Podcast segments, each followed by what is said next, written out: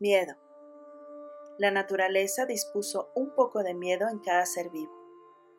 Este miedo hace que la vida se proteja y se defienda a sí misma.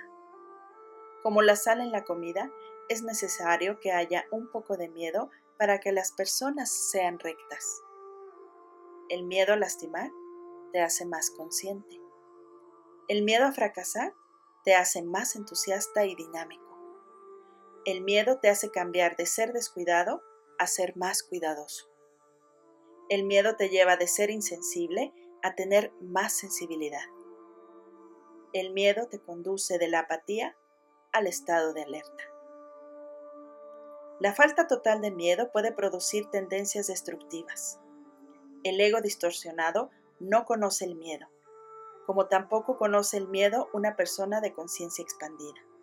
El sabio reconoce el miedo y se refugia en la divinidad. Cuando estás enamorado, cuando estás entregado, no hay miedo. El ego tampoco conoce el miedo, pero hay una diferencia entre estos dos estados de ausencia de miedo. Es como la diferencia entre el cielo y la tierra. El miedo te hace ser recto, el miedo te acerca a la entrega, el miedo te mantiene en el camino, el miedo evita que seas destructivo la paz y la ley se mantienen en el planeta gracias al miedo. Un bebé recién nacido no conoce el miedo.